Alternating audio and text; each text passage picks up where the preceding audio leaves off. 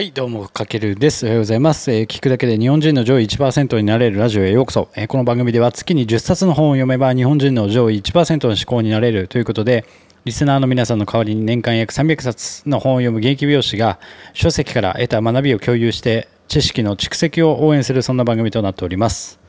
はい、今日は6月8日火曜日ということでですね、今日はまた新しい本のご紹介をしていきたいと思います。今日はね、結構、えー、と皆さんにとって大きな学びになる一冊となっております。えー、とその一冊とは顧客消滅時代のマーケティングという一冊ファンから始まる売れる仕組みの作り方ということでまあ誰もが、えっと、興味のあるテーマだと思うんですけどもこの本は小坂雄二さんって方が書いた PHP ビジネス新書から出てる一冊となっております、まあ、小坂さんの本っていうのはね結構マーケティングこの人マーケティングの大家と呼ばれてる方で、まあ、その方が久しぶりにマーケティングに関する本を書いたえー、と一冊ということでもう最近出たばっかかなこれ。いつだろう？ちょっと待って2021年かな？2020 2021年4月刊行なのでもう本当最近ですよねあのコロナの危機を乗り越えるためのこのマーケティングのニューノーマルな学びが得られる一冊ということで、まあ、今日テーマは何かというとコロナ時代にファンを生み出すたった一つの価値とは何かということで、えっと、解説していきたいと思います。まあ、僕もそうですけども、まあ、美容師をしててお客様にどんな価値を提供するのか、えっと、これからどんな価値を提供すればいいのかっていうのはすごく課題であってそれは僕今音声メディアとかこうやってさまざまな SNS 媒体でも、えっと、ビジネスが好きなので、えっと、ビジネス情報を発信してるんですけども、まあ、その中でいかにしてファンを生み出すかっていうのは、えっと、毎日考えていることでそれは皆さん誰もが、えっと、考えててなかなかこうファンを作って売れる仕組みを作るのって結構難しいですよね。で、それっていうのはもう日々情報が溢れる中で変化しているもので、じゃあ本質的な価値とは何かっていうところなんですけども、まあ今日答えからいくと、コロナ時代にファンを生み出すたった一つの価値とは何かということで、えっ、と、これはですね、心が、お客様ですよね。あなたのも顧客となる方、お客様、ファンになる方の心が豊かになれる価値を提供すること、まあ、これに尽きるということです。要はあなたの情報だったり商品とかサービスがお客様の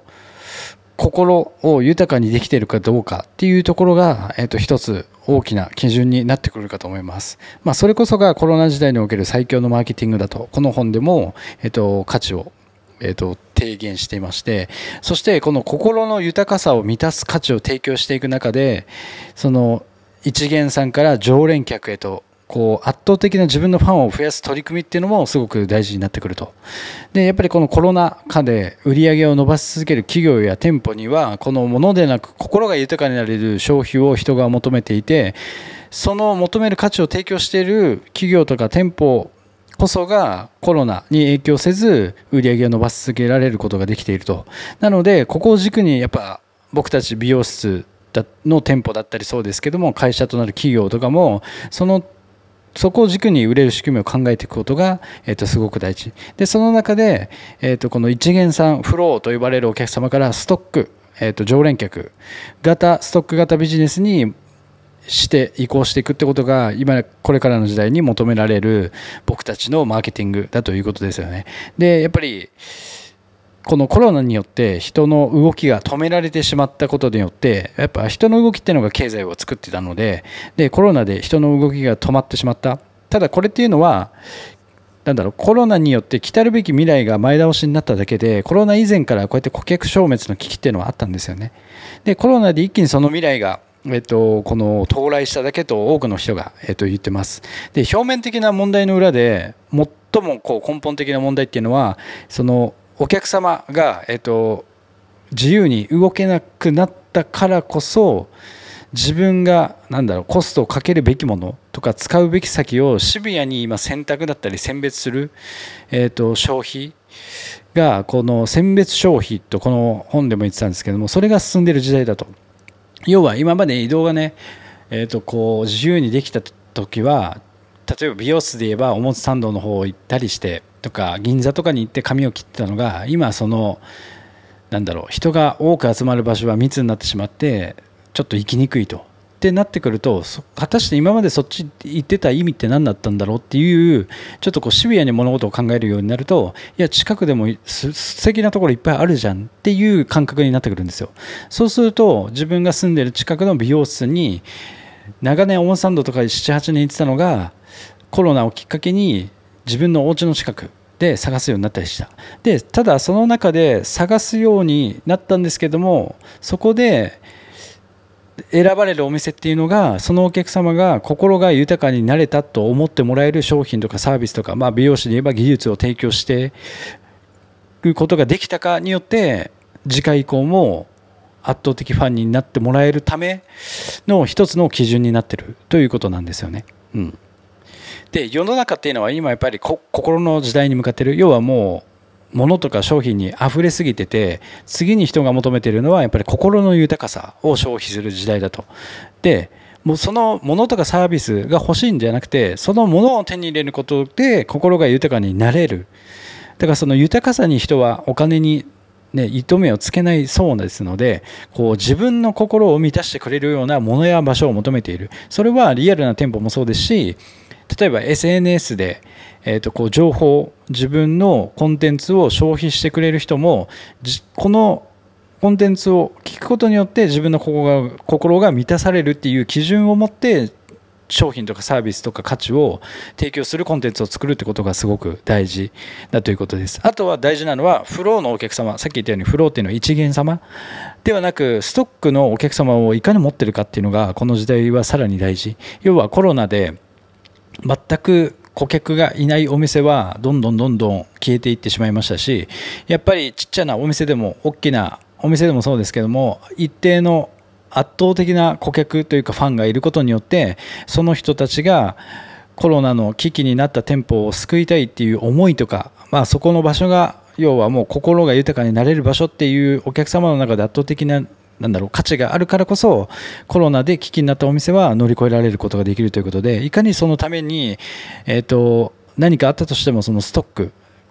の顧客を持ってるかっていうのがすごく大事になってくるということでやっぱりこれからこう顧客がやっぱ消滅していくような時代にビジネスを今後持続していくためにはそのフロー型一元さんからストック型に変えていくっていうことがすごく大事でやっぱりその中で顧客リストっていうのは超重要だとこの本でも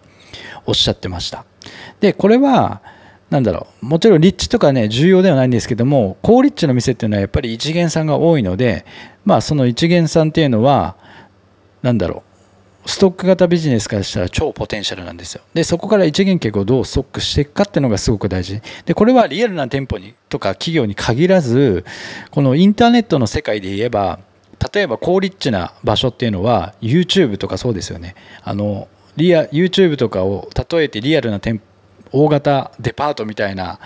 一等地にある大型デパートだと思ってもらってその中に自分たちのなんだろうコンテンツが店舗として入ってると考えた時に YouTube の前を通ったり YouTube の中に入ってくる人って今日本で圧倒的に多いですよね。あとはインスタもそうですしこの音声メディアも今大きな店舗に大きななんだろう商業施設になってきてますけどもやっぱそこっていうのは一見さんが多く集まる場所ですよね。でいかにその中に入ってる僕たち店舗のような例えばねあの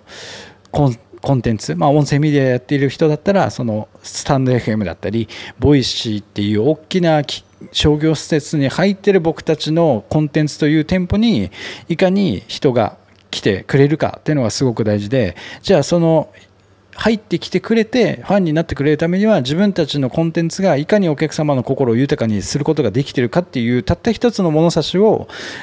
考えて、えーと、商品とかサービスを作るってことは、えーと、このフロー型一元さんがせっかくいっぱい通ってきてくれてる場所からいかに自分のお店をファンの中でファンになってもらえるかっていうのはすごく大事なのでこれはリアルな世界でもネットの世界でも考え方は一緒なのでだから何が一番大事かというと今日お話ししているのはコロナ時代にファンを生み出すたった一つの価値っていうのはお客様が、えーと、心が豊かになれる価値をいかに僕たちは提供できているかっていうところを一番に考えて、えーと、これからえっとまあ、リアル店舗僕美容師で言えばその価値をいかに提供するか、まあ、ネットの世界で言えばいかに自分のコンテンツ自分のなんだろう発信している商品とかサービスがお客様の心を豊かにすることを一つ目的としてるかっていうところを考えて作っていくことが大事になってきますのでぜひ、えーと、今日の内容を覚えて参考にしてなんかなかなかな商品とか売れないなと思ってるところはそこが一つ、えーと物差しとか判断基準になると思いますので、ぜひちょっと参考にしてみてください。まあ、こんな感じで、この顧客消滅時代のマーケティング、この小坂さんの一冊はね、結構ね、学びが深いです。まあ、本当様々なこの応用できるんです。やっぱりマーケティングの親と言われるぐらい精通している方なので、ねまあ、このちょっと本に関してまた、えーと、シーズン分けてまた今日初回としてあとシーズン1223とやっていくかもしれないんですけどもまた、えー、と皆さんのためになる内容を発信ピックアップしてお届けしていきますのでぜひ明日以降も聞いてみてください。でこの内容は今回もノートでテキスト化して学べるように配信しておきますのでそちらも合わせてえっと、見ていただけたらありがたいです。はい。というわけで今回は以上になります。はい。何か、もしあなたの中で役立つ内容と感じてもらえたら、ぜひフォロー、コメント、いいねいただけると大変励みになりますので、ぜひよろしくお願いします。というわけで今回は以上になります。かけるでした。ではでは。